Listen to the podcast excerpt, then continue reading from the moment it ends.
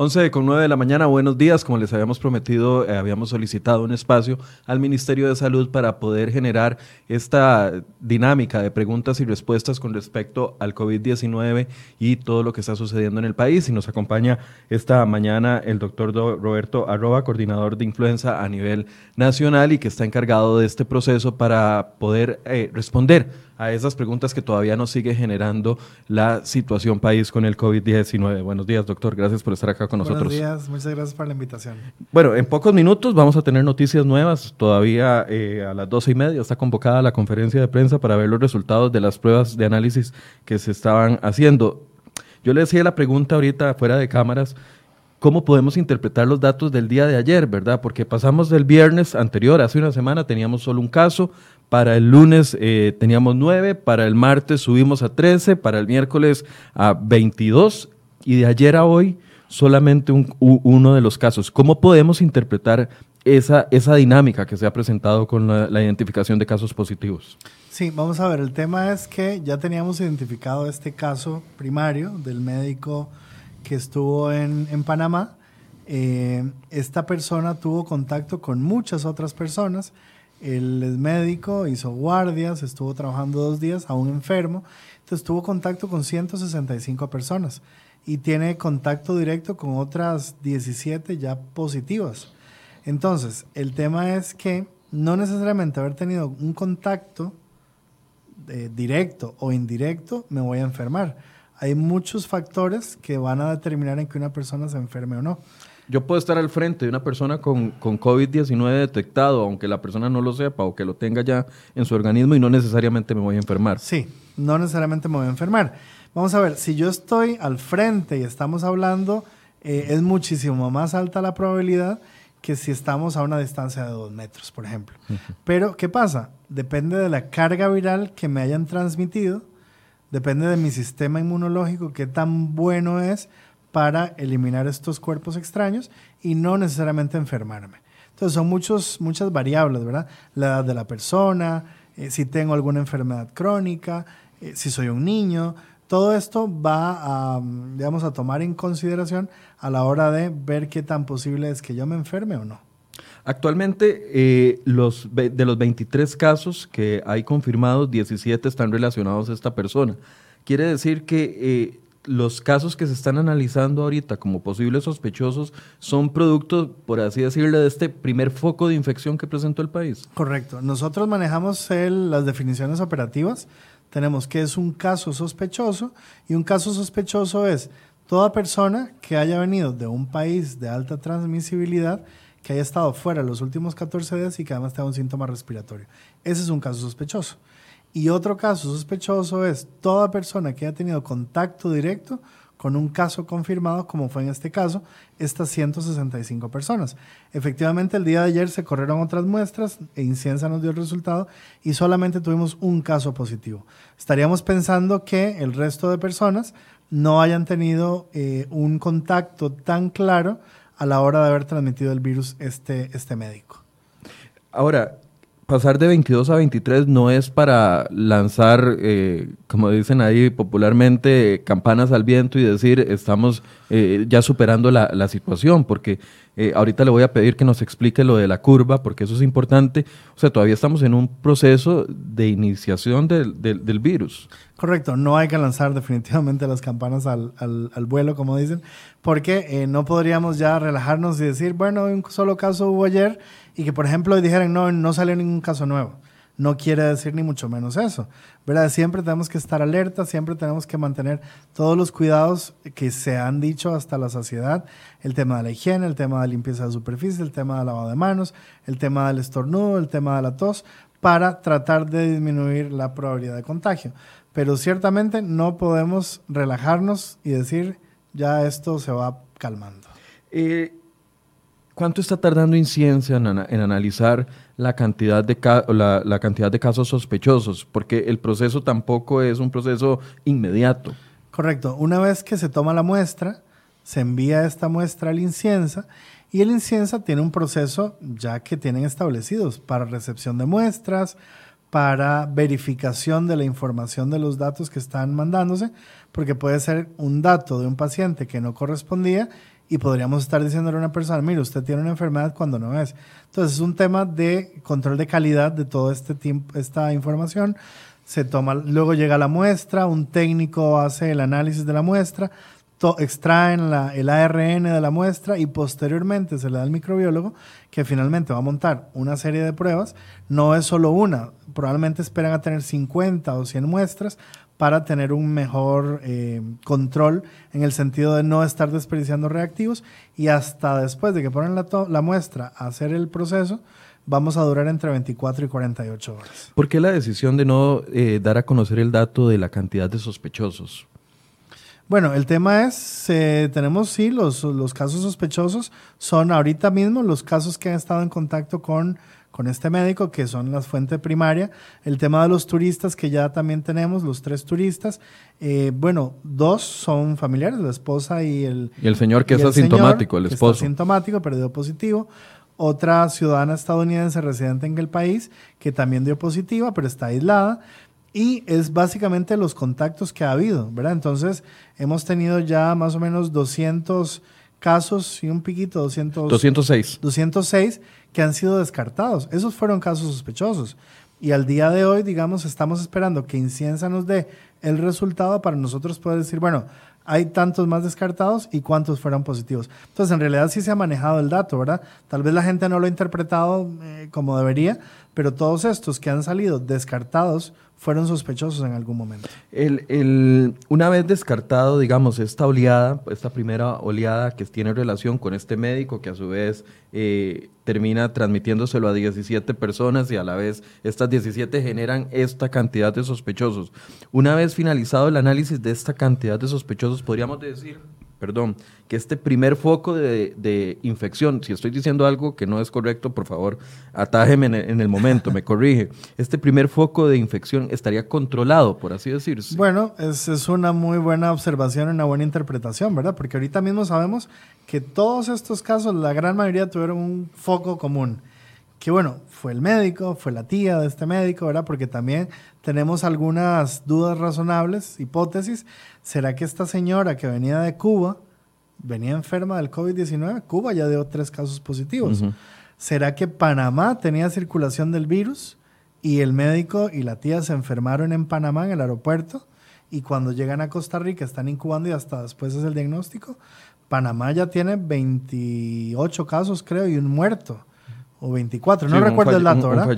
y, y, tienen un fallecido. Entonces, son dudas razonables, son hipótesis que manejamos como que estas personas se hayan contagiado eh, o en Cuba o en Panamá, ¿verdad?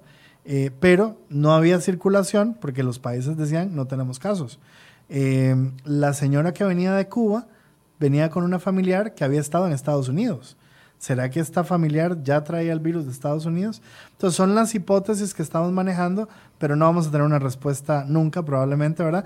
Y lo que manejamos es que este médico fue el primer caso cuando vino de Panamá que contagió a otras personas. Ahora, hablando de, eh, de mantener la precaución y las medidas de prevención, usted me decía que em, para la próxima semana ya van a haber habilitados otros laboratorios para hacer pruebas que sean más, más expeditas, ¿es así? Sí, correcto. Ya eh, el día de hoy probablemente, o si no, el lunes, el ministerio, la, Dirección de Regulación estaría eh, aprobando permisos sanitarios para que estas pruebas se puedan utilizar en la seguridad social, que básicamente serían el Hospital México, el Hospital San Juan de Dios y el Hospital Nacional de Niños.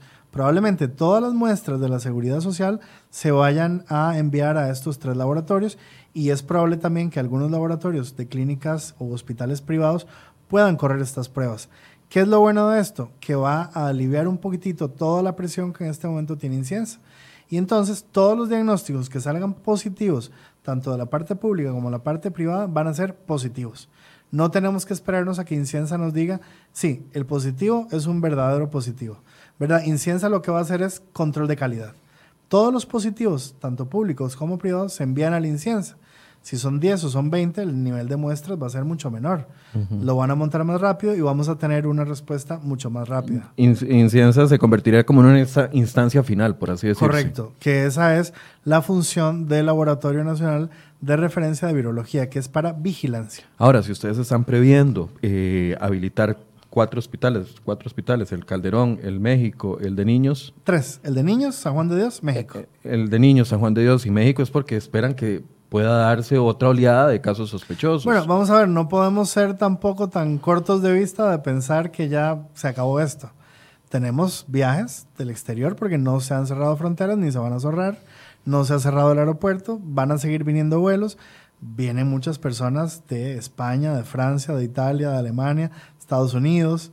Entonces es probable que tengamos algún caso que venga del exterior todavía y bueno, contamos ya por lo menos con el tema de la herramienta diagnóstica, del tema del aislamiento, pero la idea es tratar en la medida de lo posible de poder hacer un diagnóstico precoz de estos casos, de aislarlos y que la probabilidad de contagio sea lo más baja posible. Ya casi vamos a empezar a responder las preguntas porque ya estamos con bastantes preguntas que ustedes tienen. Sin embargo, antes quiero poner un gráfico que ha eh, explicado el Ministerio de Salud o que ha provisto el Ministerio de Salud para que el doctor nos explique sobre el comportamiento y la estrategia que ha utilizado el país, que esto es lo que explica este gráfico, ¿correcto? Correcto. Eh, básicamente la, la idea del Ministerio de Salud es contener en la medida posible todos los casos. Por eso se están suspendiendo conciertos, se están cerrando estadios para que no asistan personas. ¿verdad? Todos los eventos masivos los estamos, digamos, em, suspendiendo temporalmente para evitar esto. Si yo tengo un lugar donde hay 3.000, 5.000 personas y tengo varias personas que podrían estar transmitiendo la enfermedad, básicamente el sistema de salud colapsaría. Ahorita tenemos 23 casos. 21 casos están en su casa. Solamente dos están hospitalizados. Entonces, ahorita podemos manejar esto sin mayor problema. No es lo mismo tener solo dos casos que tener 50 o 100 casos. Entonces, esto es lo que explica el gráfico. Queremos tener no un pico abrupto de casos. Que es el que vemos ahí con el, color amarillo, correcto. Eso es lo que queremos evitar. Y tener... Que eso es lo que ha pasado en otros países, doctor. Eso es lo que pasó en Italia. Eso es lo que pasó en Italia. Se vino una oleada de casos insostenibles y el sistema de salud no los pudo Al principio, como nosotros, unos dos casos, cinco casos, y de pronto ya llevan 15 mil casos. Es decir, 15 mil casos es inmanejable para, un, para una seguridad pública. Nosotros con 15 mil casos no podríamos manejarlo, colapsaría. Entonces, ¿qué es preferible? Tener una cierta cantidad de casos, pocos casos, que los podamos ir manejando que además el 80% de los casos tienen un curso bastante benigno, es una gripe más o menos lo que llamamos una gripe común, estará 3, 5 días en la casa, no va a complicarse, no requiere hospitalización, no se va a morir. Solamente un 20% de los casos se nos pueden complicar y pueden requerir internamiento y un porcentaje más pequeño todavía va a requerir estar en la unidad de cuidados intensivos y de esta población un 3% se nos va a morir. Entonces, si logramos contener esto y que la gran mayoría de los casos son leves y estén en su casa, no nos va a pasar lo que le pasó a Italia. Por eso es que estamos tomando estas medidas tan drásticas. en la curva eh, celeste, que es la curva deseable, por así decirse, vemos una lineacita que hay arriba, que es la línea de la capacidad que tiene el sistema de salud para poder manejar casos. Cuando se extiende sobre esa capacidad, entonces es cuando se entra en, problemas. Exacto, ahí es cuando colapsaría el sistema de salud pública. ahorita estamos más cercanos a la curva celeste. Estamos mucho más abajo de la curva, ¿verdad? O sea, estamos como apenas uno o dos puntitos por encima. Pero es lo esperable. Si, si lo mantenemos así, si lo logramos manejar así, claramente, digamos, no solo estamos para atender COVID-19 Ahí todos los días van a los hospitales a atender otras cosas. Pero si tenemos muchos casos de COVID, entonces ahí sí colapsarían los servicios de salud. Si la gente no respeta las medidas que, por ejemplo, ayer comenzaron a... Porque son, complicadas algunas de ellas. Por ejemplo, aquí no estamos respetando la de metro y medio, porque claramente tendríamos que estar solo uno en cámara y el otro completamente fuera. Es complicado lo de las medidas, pero si la gente no respeta las medidas, puede que caigamos en la curva amarilla. Sí, correcto. E, es complicado, usted tiene toda la razón, y en la medida de lo posible tendríamos que tratar de respetar estas, estas medidas, ¿verdad? Un metro es lo más recomendable. Si estamos hablando acá, la idea sería como que uno hablara para un lado y el otro para otro lado, por lo menos para que las las gotitas de saliva no nos vayan a caer. Que son microscópicas, la gente está esperando ver cosas grandes, sí. Digamos, ¿verdad? O un estornudo. Y eso no, solamente estar hablando de frente, estamos transmitiendo las gotitas que son microscópicas, que no vemos y que podríamos estar transmitiendo la enfermedad. Doctor, nos decía usted que de ahorita de los 23 casos, dos están internados. Sabemos que una persona está en cuidados intensivos, la otra... Eh, está, digamos, dentro de lo que tiene, está estable. estable. No está en cuidados intensivos, está en el salón general, pero está aislada, digamos, no está con otras personas a su alrededor. ¿Cómo se garantizan que las otras 21 personas están cumpliendo con las medidas adecuadas de aislamiento? Y se lo pregunto porque, bueno, acá hemos sido muy responsables cada vez que nos llega un caso o, personas, porque llaman decenas de personas, nos, envían correos electrónicos todos los días diciendo, mira, fulano de tal es sospechoso y anda haciendo ejercicio en tal lugar, o fulano dio positivo y está haciendo tal cosa tampoco es, no sé cómo, cómo lo están manejando ustedes para controlar esos 21 casos que se contengan dentro de sus hogares y no pongan en riesgo a las demás personas. Sí, vamos a ver. ¿Les tienen un policía de salud a la par o qué están haciendo? no les tenemos un policía de salud, pero el Ministerio de Salud tiene, eh, digamos, mucho músculo, podríamos decirlo así de esta manera, y tiene además una ley general de salud que eso nos faculta a nosotros como Ministerio de Salud para ordenarle a una persona quédese en su casa se les hace, se les gira una orden sanitaria. Esto es, a la persona tal se le manda una orden sanitaria para que esté en su casa 14 días y no salga de su casa.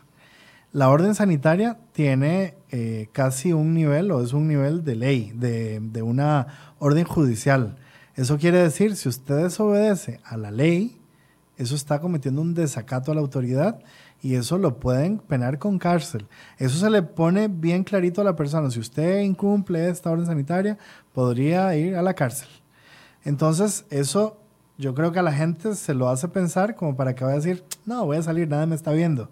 E, es cierto, lo que usted dice puede pasar, pero si alguien denuncia a una persona que tiene una orden sanitaria que salió de su casa, es complicado. Es decir, los 21 personas que tienen COVID confirmado ahorita recibieron un documento formal por parte del Ministerio de Salud dándole una orden sanitaria a esa persona y diciéndole las medidas que tiene que aplicar. Correcto. Eso se le hace a todas las personas que estén positivas y no solo los positivos, sino también los contactos directos de un caso positivo. Eso es lo que le iba a preguntar, ¿cómo están manejando las familias de estas 21 personas? Todos van con orden sanitaria. Toda la familia Todo el núcleo familiar se tiene que aislar.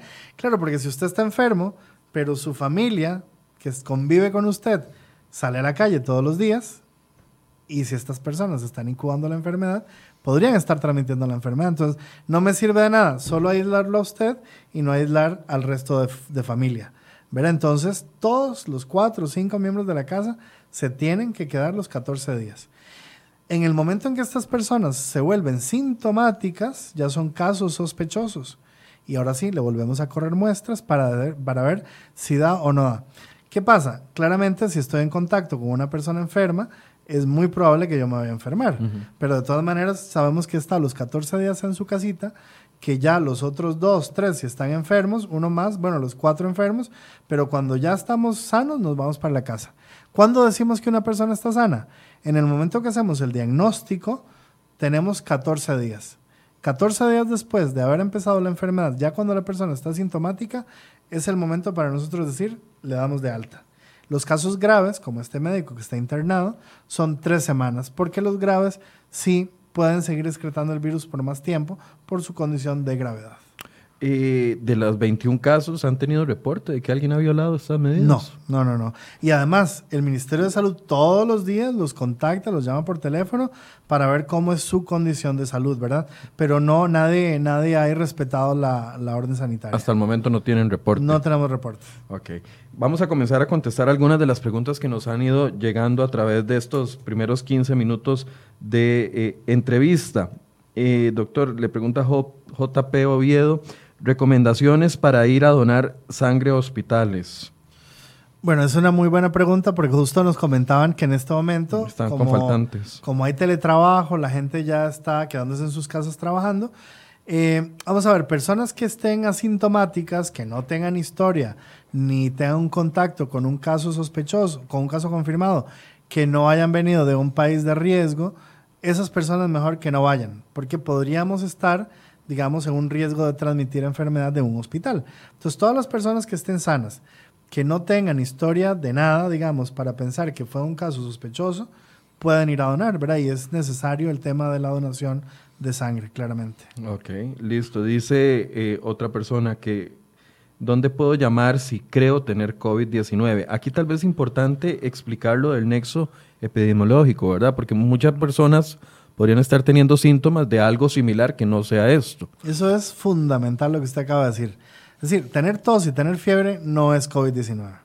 Es muy importante otra vez, usted vino eh, de viaje, estuvo en China, Corea, Italia, Irán, en los últimos 14 días, o estuvo en España, en Italia, en Francia, en Alemania, en Estados Unidos, esas personas, si tienen síntomas y vienen de un lugar de alta transmisibilidad, se nos convierte en un caso sospechoso. O una persona que tuvo contacto directo con un caso confirmado. Si no cumple estas definiciones, no sería un caso sospechoso, ¿verdad? Entonces, ¿qué recomendamos nosotros? Eh, si es una persona que está con gripe y no tiene, digamos, historia de nada de esto que decía, es mejor que se quede en su casita, que tome tratamiento digamos, sintomático. Si estoy con fiebre, un analgésico. Si estoy con dolor de cuerpo, un, eh, pero un antipirético en caso de fiebre, un analgésico en caso de dolor, un antiinflamatorio en caso de ya algo un poquito más, ¿verdad? Contra eh, mialgias, etcétera. Pero si la persona tiene sospecha de que pudiera ser el COVID porque tiene el nexo epidemiológico, lo que tienen que hacer es mejor quedarse en su casita, llamar al, al 911 y el 911 ya nos difiere a nosotros, Ministerio de Salud, todas estas llamadas. Nosotros vemos toda la historia que ellos reportan y nosotros, igual, esto lo mandamos a los niveles regionales del Ministerio de Salud y ellos al nivel local para que hagan la investigación para ver si la persona cumpliría o no con un caso sospechoso. Bien, doctor, tenemos pero decenas de preguntas sobre el tema de por qué no se ha procedido a cerrar todas las escuelas. Bueno, esa es una muy buena pregunta. La posición del Ministerio de Salud con respecto a eso. El tema de cierre de escuelas ahorita mismo no es, no es una indicación por varias razones. El tema es que los, las escuelas que se han cerrado, los colegios que se han cerrado, es porque ha habido personas que han sido positivos por la enfermedad. ¿Verdad? Si nosotros no tenemos un caso sospechoso o un caso confirmado, no es una razón para cerrar escuelas. Y viene la otra parte de la pregunta. ¿Cerramos todas las escuelas? Ok. ¿Todas las familias están en condición de que sus niños se vayan a la casa y alguien los cuide? Porque si papá y mamá trabajan, ¿y quién cuida a los niños en ese periodo de tiempo? ¿Los va a cuidar el abuelito, la abuelita, los tíos? A veces puede que sí, a veces puede que no. Pero además, si un niño de estos tiene alguna enfermedad, digamos que fuera esta, y está con un adulto mayor, ese adulto mayor se nos puede enfermar, se nos puede complicar. Entonces, hay que ver todo, digamos, desde todas las perspectivas posibles. Otra, otra razón importante, muchos niños en este país van a las escuelas y ahí es donde reciben su alimentación. Si los dejamos en la casa, probablemente se nos queden sin comer estos niños. Entonces, es una respuesta muy difícil, ¿verdad? De por qué, eh, y que la gente entienda, digamos. Porque claro, lo más fácil sería decir, cierren todo, y todo el mundo en su casita. Pero hay que poner en perspectiva todas estas cosas que estoy comentando. De todas maneras, nosotros, Ministerio de Salud, en, conjunto con el MEP, se hacen todos los análisis respectivos de todas las escuelas para valorar o no un cierre preventivo, ¿verdad? El hecho de que esté faltando tanta agua en tantas escuelas no es un factor de riesgo que debería tomarse más en serio. Y lo, y lo pregunto porque, bueno, incluso nuestro compañero Josué Alvarado ayer hacía un, recorrido por las escuelas de, de, los Atillos que tienen hasta 50 horas sin tener agua. Esa, ese hecho particular que ha sido denunciado por mucha gente, ¿qué peso tiene en el Ministerio de Salud para tomar una decisión y darle luz verde o no al Ministerio de Educación para eventualmente tomar una decisión más fuerte con respecto a esto? Tiene un peso muy importante y de hecho eh, escuelas que han tenido faltante de agua se han cerrado y se han mandado a los niños a la casa. ¿verdad? Entonces todo eso también sí se ha valorado porque entendemos que el agua es muy importante en una escuela por muchas cosas, no solo por el COVID, una diarrea, ¿verdad? O cualquier otra enfermedad respiratoria. Entonces, importante decir eso. Escuelas que no tienen agua se han cerrado y los niños van a su casa hasta que tengamos ya de vuelta el agua en la escuela. Si algunos de los padres que nos están viendo, porque claramente donde usted dice eso, salta a las personas que están diciendo, babe, en la escuela de mi hijo no hay agua y ahí siguen las clases todavía. Bueno, ¿Qué tienen es- que hacer? Es importante, entonces? digamos, en esos casos, siempre contactar al Ministerio de Salud del nivel local, ¿verdad? Porque sí, puede ser que haya faltante de agua en otras escuelas, pero igual, esto se ve siempre en conjunto con el MEP, con el Ministerio de Salud, se ven las condiciones y se valora o no, digamos, cerrar la escuela hasta que haya agua. Ujú. Pero sí es importante, perdón, que le hagan saber esto al Ministerio de Salud, porque el Ministerio de Salud tampoco, digamos, sabe de todo. O sea, si nosotros no ponemos una denuncia, no podemos ir y hacer algo sin que haya una... Es decir, una si la gente de eh, Dulce Nombre Coronado, por decir algo, en este momento nos está viendo, no les han cerrado la escuela y llevan 10 días, 15 días sin agua o con problemas de faltantes durante varias horas, deberían de conseguir la Dirección Regional del Ministerio de Salud y pedir una solicitud de, de actuación para que cancelen las clases. Sí, no sería la dirección regional porque en cada cantón tenemos un nivel local. Ah, Entonces sería el área rectora de salud de Coronado. De Coronado. El Ministerio de Salud, que no es la caja, porque a veces la gente vale vais pensando que es el es el ministerio. Y no. Sí, o sea, tienen que estar claros dónde está el Ministerio de Salud en el nivel local. Ellos ponen la denuncia respectiva, los compañeros del nivel local van a las escuelas, verifican, ¿verdad?, que todo lo dicho es cierto, porque también puede ser que alguien diga, no tenemos agua, y resulta que sí hay agua, y no cumpliría, digamos, con la definición para un cierre preventivo. Ok, pero entonces salud no está del todo, digamos, eh, empeñada en no cerrar centros educativos si hay factores de riesgo. Claro. Es que ta- tal vez esa es la idea que, que le ha quedado a la gente. Claro, solo las ciertas escuelas están cerrando, o porque he leído de absolutamente de todo.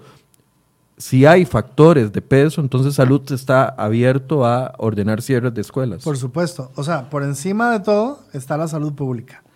El tema de la educación es muy importante y no queremos cerrar escuelas porque entendemos que los niños también estarían dejando de percibir su educación y todo, bueno, esto tiene una implicación del punto de vista del MEP, ¿verdad? O sea, clases que no dimos, ¿cuándo los vamos a reponer?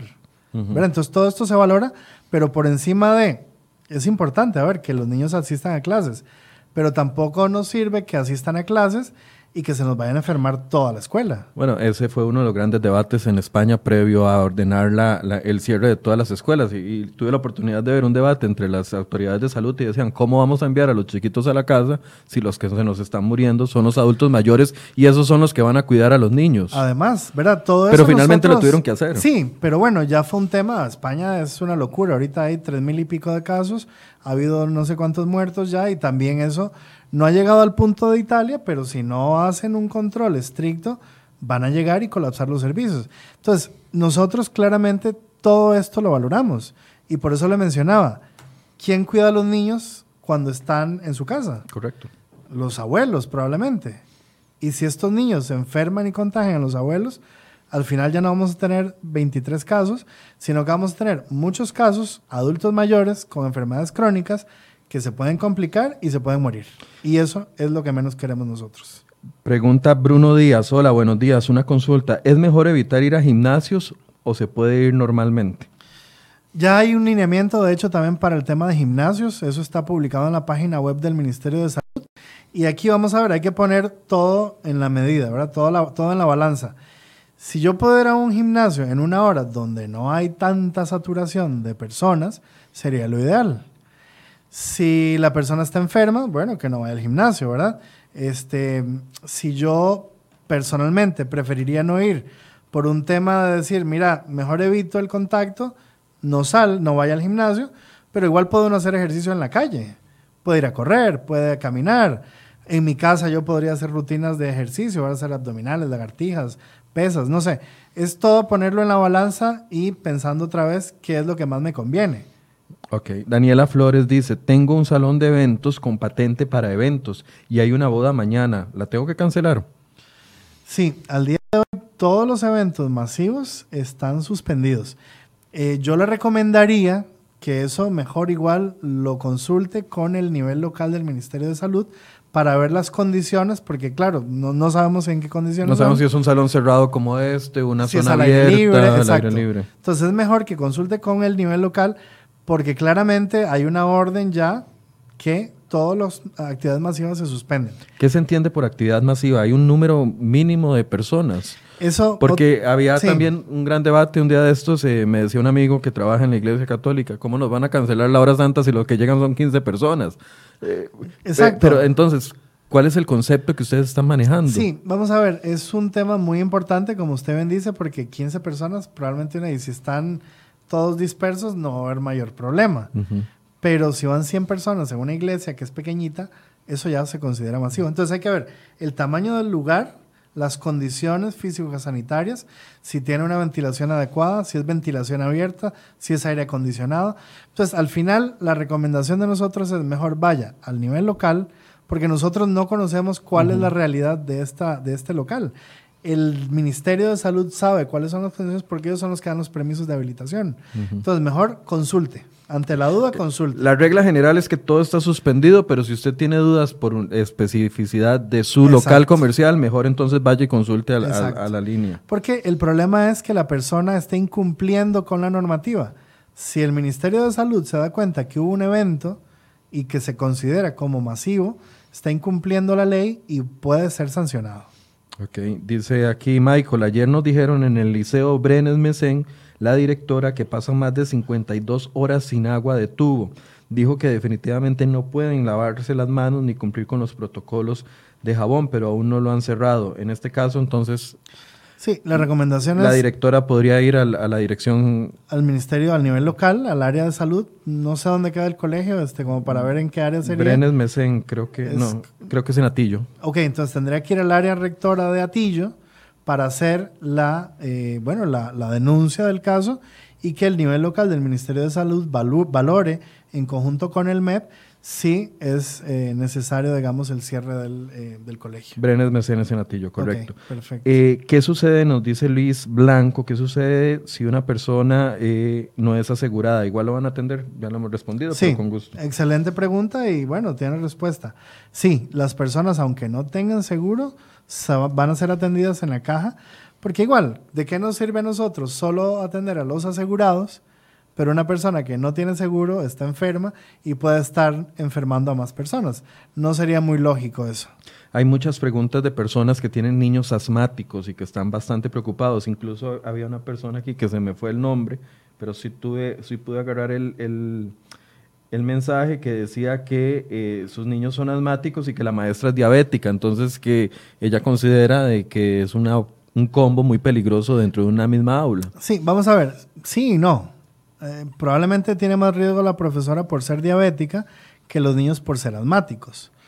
Y no estoy queriendo decir que por ser asmático no le va a pasar nada, no, no, es eso. No, porque este es un país además que hay muchas alergias y mucha alergia, mucho asma. La, mi mensaje fundamental sería, lo bueno de esto es que los niños, los adolescentes en general, tienen un comportamiento muy benigno. No hemos tenido casos, afortunadamente, a nivel mundial, de muertes en niños o en adolescentes.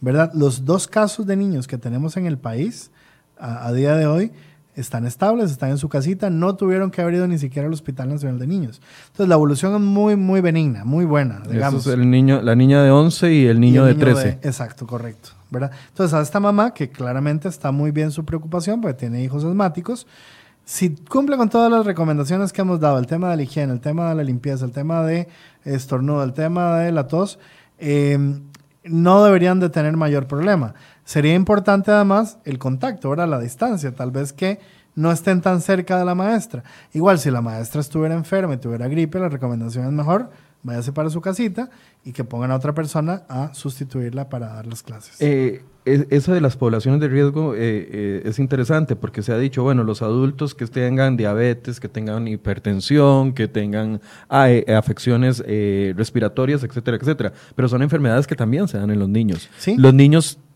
tienen mejor panorama, aunque padezcan de la misma enfermedad. No sé si me estoy explicando. un niño diabético versus un adulto diabético corren el mismo riesgo. No. Eh, un niño, un adolescente responde mucho mejor. Hay que recordar, el sistema inmunológico que tenemos es, es nuestro ejército de defensa. Entonces, un niño tiene su sistema inmunológico mucho mejor que un adulto mayor, ¿verdad? Entonces, todo esto tiene, tiene su importancia. Por eso es que hemos visto que niños y adolescentes no han tenido un comportamiento tan tórpido, tan problemático, no hemos tenido complicaciones, no han estado internados, eh, responden mucho mejor al tratamiento que es sintomático, ¿verdad? Y evolucionan mucho mejor. Bien, y nos pregunta Federico Cruz, que ha hecho esta pregunta muchas veces y yo no la he hecho todavía, perdón, eh, que si este virus llegó para quedarse dentro de nuestro menú de virus estacionales o anuales o de temporada. El, el famoso coronavirus que ahora está de moda existe desde hace muchos años en el planeta Tierra. Costa Rica probablemente hace 50 o 100 años tenemos ya circulación del coronavirus. Tenemos cuatro coronavirus que llamamos que son ya este, estacionales. Son autóctonos, los tenemos y circulan todo el año. Hay otros dos, bueno, ahora este es el tercero, que son los que están, digamos, de moda, que fueron el MERS y el SARS, ¿verdad? Que son también coronavirus. Y ahora tenemos este otro nuevo, que es el COVID-19. Probablemente llegó para quedarse, probablemente llegó para quedarse, ¿verdad? Ya va a ser parte de nuestra fauna de virus con los que nosotros convivimos. Entonces, eh, habrá que esperar cómo evoluciona, eh, pero sí, lo más probable es que haya llegado para quedarse. ¿Y, y cuál se, a ver, lo que nos han dicho de la aunque se conoce poco de este en, en específico, nos han dicho que una de las características es que es altamente contagioso. Entonces, nos va a afectar nuestra dinámica, porque todos sabemos que, bueno, todos conocemos nuestro cuerpo. Yo sé que yo me enfermo todos los eneros de gripe, todos los eneros del mundo. Hay que vacunarse. sí, sí, sí, correcto. Pero, o sea, va a ser parte de, de esta dinámica anual de que todos Vamos a tener que extremar medidas o hay que esperar a que. Tenemos que, esperar un poquito, tenemos que esperar un poquito para ver cuál es el comportamiento epidemiológico del virus. Puede ser que sea estacional como la influenza y que aunque circule todo el año, tengamos un tiempo en especial en el año donde haya más circulación del virus, ¿verdad? Entonces toca esperar un poco, no tenemos una, una bolita de cristal para decir, bueno, mira, no, se va a ir y todo bien, o sí, va a venir y va a estar ya para siempre. Dice Nacho Falla, se ordenó que los trenes solo viajen el 60%, que viajen al 60% de su capacidad, pero ¿qué pasa con los autobuses que usan, los usan a, más no poder de llenos y donde las, las concentraciones son demasiado? Es, es, un tema, definitivamente es un tema complicado, ¿verdad? Porque todo el mundo necesita transportarse, quiere llegar a tiempo a sus, a sus lugares, ya sea a su casa o al trabajo. Es un tema que evidentemente van a tener que valorar ya Ministerio de Salud con el MOPT para ver también si regulan un poco el tema de las, eh, de las grandes cantidades de personas en un solo bus, ¿verdad? Pero igual, aquí lo que apelamos nosotros es al tema de la higiene. Es complicado, yo sé, en un bus con 50, 100 personas, todos pegados, que alguien estornuda o que alguien tose, pues vamos a estar transmitiendo el virus. Pero otra vez recordar, tratar en la medida de lo posible la higiene de eh, el lavado de manos cuando corresponda. Si estoy en un bus, usar tal vez alcohol en gel porque no tengo agua y jabón. Eh, si voy a tener que toser o voy a tener que estornudar, tener la deferencia con las otras personas, pues para poder estornudar, para poder toser, pero con la técnica adecuada y no estar transmitiendo otros virus, no solo el COVID, ¿verdad? Hay, hay muchos más. Entonces, no hay una respuesta en este momento. Tenemos que ver cómo sigue la evolución de la pandemia, cómo sigue el comportamiento en el país y en su momento el MOPT y el Ministerio de Salud van a determinar si al, igual que con trenes, el 60%, igual con buses. Ok, eso medidas, o sea, no todas las medidas se están tomando al mismo tiempo. Vamos a tener que acostumbrarnos a nuevas medidas casi que a diario. Claro, porque no podríamos nosotros, ya le digo, no podríamos decir, bueno, quitemos los buses, que solo viajan 20 personas. No se podría, además, porque entonces no tenemos probablemente todos los buses necesarios para transportar a todas las personas. Y el ministerio, perdón, todas las semanas nos reunimos para valorar alineamientos y estar haciendo actualizaciones cuando sean requeridas. Algunas eh, han criticado también el hecho de la recomendación de estornudar aquí y luego saludar con el codo. Vamos a ver, sí, es cierto, ya nos lo han dicho en otras ocasiones, pero también apelamos a la lógica. Si yo estornudé, pues entonces mejor no le doy el codo y saludo con la mano y digo hola, o este, simplemente no le doy la mano, no le doy el codo. Otras personas en Europa acostumbran ahora darse el pie, ¿verdad? Entonces, eh, estas son como recomendaciones generales, pero ante todo tenemos que usar la lógica. Correcto. Eh, ¿Cuánto tiempo vive el virus sobre una superficie? Porque sabemos, y, tal vez aquí quiero que lo pueda explicar más ampliamente, los que trabajamos con aires acondicionados nos preocupamos mucho porque no sabemos si el, virus queda en el aire o si necesariamente el virus cae, tiene que caer sobre una superficie y cuánto tiempo se mantiene ahí. Bueno, como todo, la gravedad, todo lo que sube tiene que bajar. Los virus pesan muy, muy, muy poquito, entonces es probable que queden más tiempo en el aire, ¿verdad? Pero van, finalmente van a bajar. Entonces, ¿qué recomendamos? Bueno, el tema de la limpieza de superficies es muy importante. Si ustedes están ahorita en un programa, tienen un invitado, bueno, terminamos el programa, viene otro colega suyo, viene otro invitado, por lo menos limpiemos las mesas, limpiemos los micrófonos, para eso tratar de que no estemos, digamos, exponiendo a otras personas, ¿verdad? ¿Cuánto vive el virus en el, en el ambiente? Bueno, en superficie un dos, tres horas puede estar, pero si nosotros pasamos un, un papelito, un pañito con un desinfectante, se va. Eh, agua y jabón es el, eh, el, antídoto para matar este virus. Nos pregunta Daniela eh, Marín, en el aeropuerto no hay controles. Yo vengo del exterior esta mañana y no hubo ninguna revisión. Solamente la gente de migración me preguntó si venía de China. Me parece que deben de ser más estrictos. ¿Cómo está funcionando el tema de los controles en, el, en los sí, aeropuertos? Nosotros tenemos funcionarios del Ministerio de Salud en el aeropuerto en este momento, ciertamente hay que decirlo, tenemos una funcionaria de lunes a viernes de 8 a 4, pero también tenemos funcionarios de la Cruz Roja que en esas otras horas nos ayudan, porque la Cruz Roja está 24/7. También hay funcionarios de la Caja Costarricense de Seguro Social, entiendo que fines de semana que están ahí ayudando con esto. Pero, ¿qué es lo que pasa? Nosotros, migración es nuestro primer filtro, ciertamente pero no estamos viendo a todas las personas de todos los países porque entonces no se podría. Migración tiene una lista de países y son los que ellos preguntan. Viene de China, viene de Italia, viene de Corea, viene de Irán, ¿verdad? Viene de Japón, que son como los de más transmisión en este momento. Y ahora incluimos España, este, Francia, Alemania y Estados Unidos. Entonces ahí se hace un primer, un primer filtro.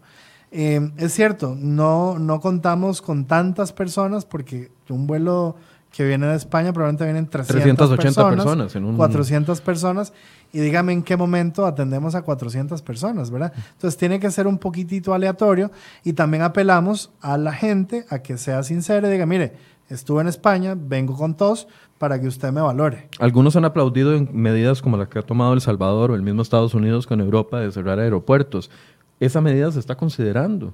La pregunta es, ¿de qué les ha servido?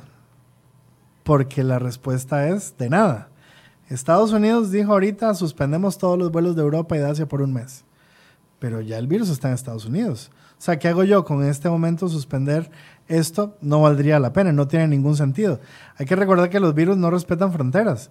Si nosotros cerramos fronteras terrestres, fronteras por mar y fronteras, eh, digamos, aeropuertos, Resulta que en las fronteras de tierra, yo, si vengo de manera ilegal, pues me voy a meter por un lugar ilegal. Y es probable que nadie sepa que yo vengo de otro país. Porque puedo entrar por Nicaragua o Panamá, pero si esta persona venía de otro país y está con la enfermedad, entonces al final es muy complicado. La, la respuesta es no. No pensamos en este momento, ni lo hemos pensado y creo que no lo vamos a pensar en cerrar aeropuertos, fronteras, porque además la OMS, la Organización Mundial de la Salud, recomienda no cerrar los países.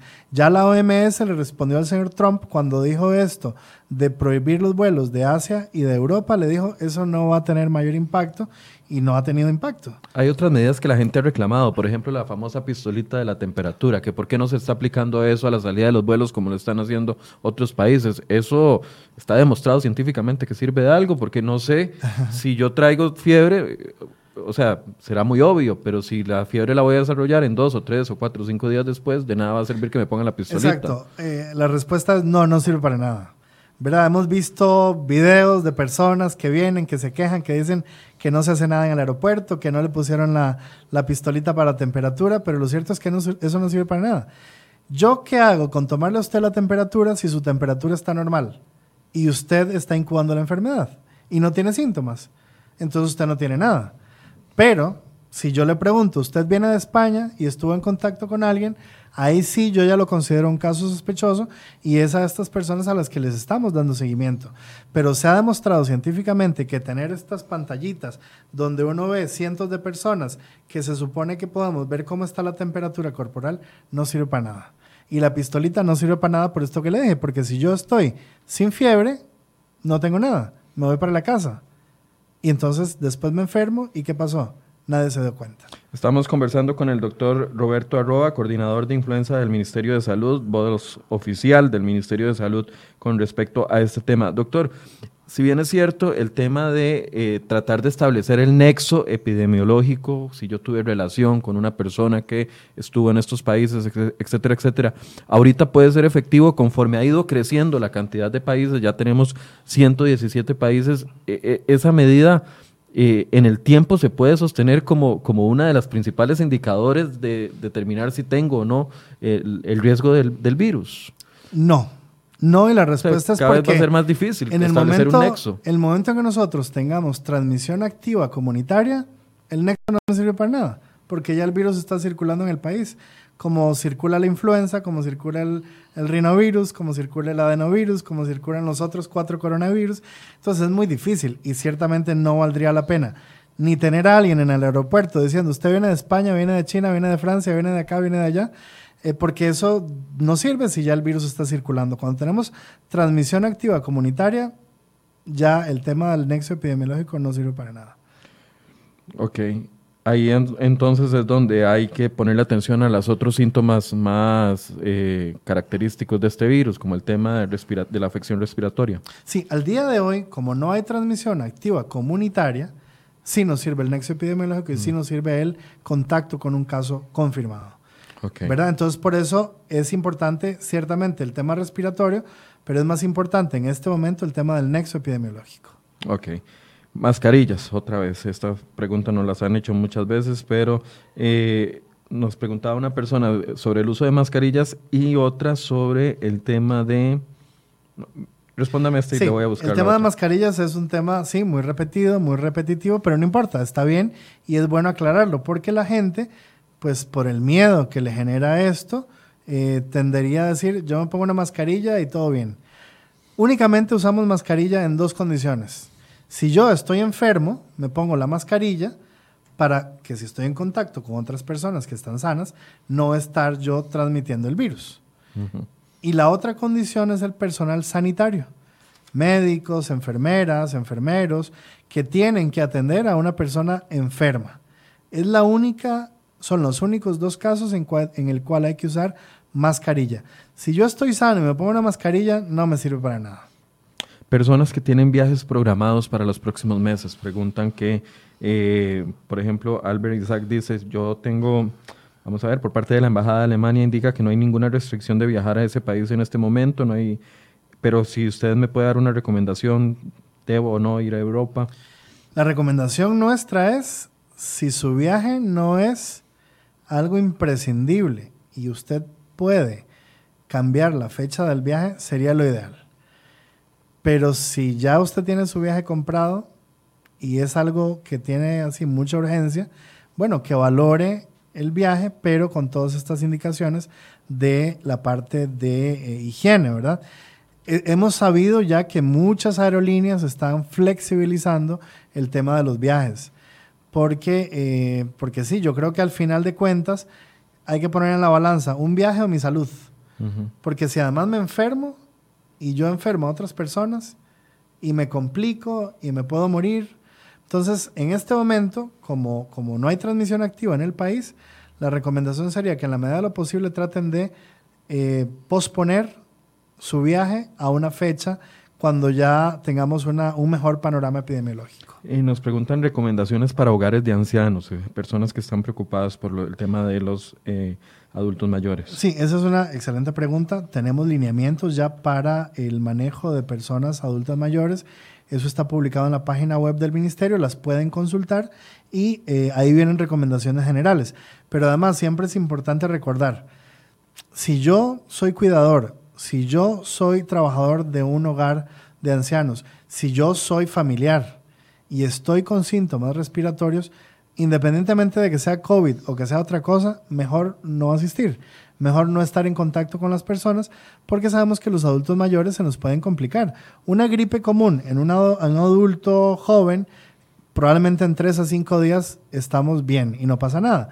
En un adulto mayor que ya tiene además enfermedades crónicas, me puedo complicar, me puede dar una neumonía y lamentablemente hemos visto que esos casos que son graves, muchas veces las personas pueden fallecer por algo que podemos haber prevenido. Recordar el tema de la higiene, el tema de limpieza de superficies, el tema de la técnica del estornudo, la etiqueta para toser. Todas estas cosas que son básicas es las que tendríamos que eh, profundizar a la hora de valorar ir o no ir a un lugar con adultos mayores. Eh, nos pregunta, probablemente es una persona que tiene familiar dentro de una cárcel, que está muy preocupada por la salud de esa persona porque no ha visto medidas específicas para esa población. Bueno, sí existen medidas específicas para la población de privados de libertad. Ya el Ministerio de Salud lo trabajó con el Ministerio de Justicia. Ya se han capacitado los funcionarios de eh, los centros penitenciarios. Ya saben qué hacer en caso de, ¿verdad? Una recomendación que, que, que hemos hecho nosotros es, bueno, el Hospital de Alajuela es un hospital que ha tenido casos entonces, si tenemos la reforma, que su centro de referencia sería probablemente el Hospital de Alajuela, mejor no ir al Hospital de Alajuela en la medida de lo posible, tratar de ver qué otra clínica o qué otro hospital los podrían atender como para, digamos, disminuir el riesgo de este contagio por COVID, ¿verdad? En su momento, probablemente ya la otra semana, ya el Hospital de Alajuela vuelva a funcionar como normalmente y ahí sí se podría ya valorar el tema de los privados de libertad para ir a estos hospitales. Eh, medicamentos. Muchas, eh, de hecho, hoy en la mañana ustedes lanzaban una alerta sobre algunas personas que están eh, utilizando o, la etiqueta de prevención de COVID-19 para algunos productos. ¿Qué está probado científicamente? Falso rotundamente. Cuando tengan dudas, mejor consulten a su médico o consulten al Ministerio de Salud. Lo cierto del caso es que el COVID-19 no tiene cura. No hay vacuna para esta enfermedad, no hay tratamiento específico. El tratamiento es sintomático. Tengo tos, me dan algo para la tos. Tengo fiebre, me dan algo para la fiebre. Tengo dolor muscular, me dan algo para el dolor muscular. Es únicamente el tratamiento y una adecuada hidratación. Los casos leves, los casos que en el 80% de los casos son leves, se manejan ambulatoriamente, es decir, se manejan en su casa, se le da tratamiento para los síntomas y todo va a ir sin, eh, sin mayor complicación. Los casos graves son los que ameritan hospitalización y ya para eso en cada hospital son valorados por el personal médico correspondiente y se les da el tratamiento que requieren. De manera preventiva no existe una vacuna, una pastilla que levanta la defensa que, que, me, que me ayuda a protegerme contra, contra un eventual contagio. Nada, no hay nada. La vitamina C que ahora andan promoviendo ahí, tome vitamina C, haga gárgaras de agua, haga esto, haga lo otro, eso no sirve para nada. Es decir, puede servir para otras cosas, pero para esta enfermedad en particular no sirve para nada. Una persona con una dieta sana, equilibrada, balanceada, que haga sus cinco comidas al día, que haga ejercicio, ese es el mejor, es la mejor vitamina para subir el sistema inmunológico. ¿Verdad? No hay nada más que eso.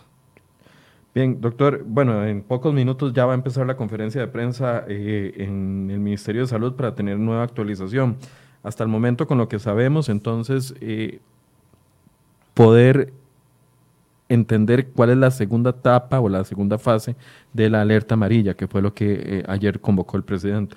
Correcto. esta segunda fase de la, de la, alerta amarilla básicamente se centró en, en, en, algunas cosas que son el tema de las concentraciones masivas, ¿verdad? Por eso es importante que no haya concentraciones masivas. La curvita que explicábamos en el programa, ¿verdad? Y es lo que queremos contener el tema de los cierres preventivos de escuelas cuando tenemos algún caso sospechoso o algún caso confirmado. Otra medida que tomó el gobierno de la República fue suspender todos los viajes oficiales de los funcionarios públicos. Por lo mismo, ahora voy a ir a una reunión a otro país y vengo yo enfermo, pues no es muy lógico eh, hacer esto. Y por eso también recomendamos que en la medida de lo posible los viajes que no son oficiales, que son de vacaciones, que son de, placer, ¿verdad? no sé, lo que sea, en la medida de lo posible tratar de posponerlos. Bien, un, un cierre por parte del Ministerio de Salud para la población. Sí, recordar, estamos en una enfermedad que se cura con tratamiento sintomático, no existe vacuna, no hay un tratamiento específico. La mejor vacuna, el mejor antídoto es el lavado de manos, es el agua y el jabón eso es lo que ha demostrado que mata el virus. Entonces, recordarle a la población tener una calma relativa, pero no descuidarnos, ¿verdad? No bajar la, la defensa, no tirar las campanas al, al, vuelo, como decíamos. El tema, otra vez, aunque es redundante, repetitivo, la gente tal vez dice, qué pereza que nos dicen lo mismo, lavado de manos adecuado, técnica del estornudo, técnica de tosido, con eso nos disminuimos mucho la probabilidad de contagio por esta enfermedad. ¿La alerta amarilla tiene más fases que activar o en caso de que el asunto se complicara ya pasaríamos a otro nivel de alerta? Correcto, ¿verdad? Eso claramente lo maneja la Comisión Nacional de Emergencias, el señor presidente de la República, el señor ministro de Salud, con todos los integrantes de la comisión. Y ellos en su momento, dependiendo de cómo vaya la evolución de esta pandemia, de cómo vaya la evolución epidemiológica en el país, veremos si finalmente pasamos a una etapa ya de alerta roja. Esperemos que no y que más bien pase el tiempo y nos pongamos en una alerta verde, pero igual no podemos este, anticiparnos a nada uh -huh. hasta no ver cómo va el transcurso de esta enfermedad. Lo cierto es que si los escenarios cambian a partir de esta conferencia que va a empezar en pocos minutos, si hay más casos confirmados o del todo no hay caso confirmado, todavía no es momento para confiarse o caer en pánico. Exacto, exacto. El pánico es lo peor que podemos hacer. Tenemos que tener cierta calma, tenemos que estar conscientes del el tema de la enfermedad, de qué nos produce y qué nos podría producir. Pero entrar en pánico es lo peor que podemos hacer porque entramos en histeria. Todo el mundo ve a alguien tosiendo y ya piensa que es coronavirus y nos vamos para otro lado. Entonces, eso no es lo importante. Lo importante es, otra vez, la higiene. Eso es lo mejor que tenemos en este momento para prevenir esta enfermedad. Bien, a mí me parece que el doctor nos dio varias eh, cosas importantes, nos dijo varias cosas importantes que podemos tomar en cuenta. Uno, si usted está preocupado porque no hay agua en la escuela o en el colegio de su hijo y no han tomado ninguna medida por parte del Ministerio de Salud, busque a la dependencia del Ministerio de Salud de su cantón y vaya y haga la consulta, explique con datos. En el colegio de mi hijo llevan tres días, cuatro días, cinco días sin agua, no pueden hacer para que el Ministerio de Salud a nivel local tome una medida específica que sería trasladada al Ministerio de Educación. Y lo otro es que a partir de la próxima semana o en estos días, eh, en este fin de semana, se van a habilitar más lugares donde se va a poder detectar por parte del Ministerio de, no, por parte de la Caja del Seguro Social, en el Hospital México, México San, Juan, San Juan de, Dios. de, Dios. y en el Hospital de Niños, donde van a poder eh, hacer las pruebas que está haciendo Inciensa para poder detectar más rápido o descartar y los posibles a nivel casos. Privado también. Y a nivel privado. Entonces, le agradezco mucho al doctor Arroba porque vamos a seguirlo molestando no, para que eh, podamos llevarle actualización a la gente. Hoy tratamos de responder la mayoría de preguntas. Sé que en las próximas horas, conforme vayan avanzando las noticias, vamos a tener más preguntas y por eso vamos a habilitar el día del lunes otro espacio de este tipo para que ustedes puedan hacer las consultas directas. Doctor, muchas gracias por Encantado, el espacio. con mucho gusto, estamos para servirles. Bien, y gracias a ustedes, 12 con 7, buenas tardes y muchas gracias por su compañía.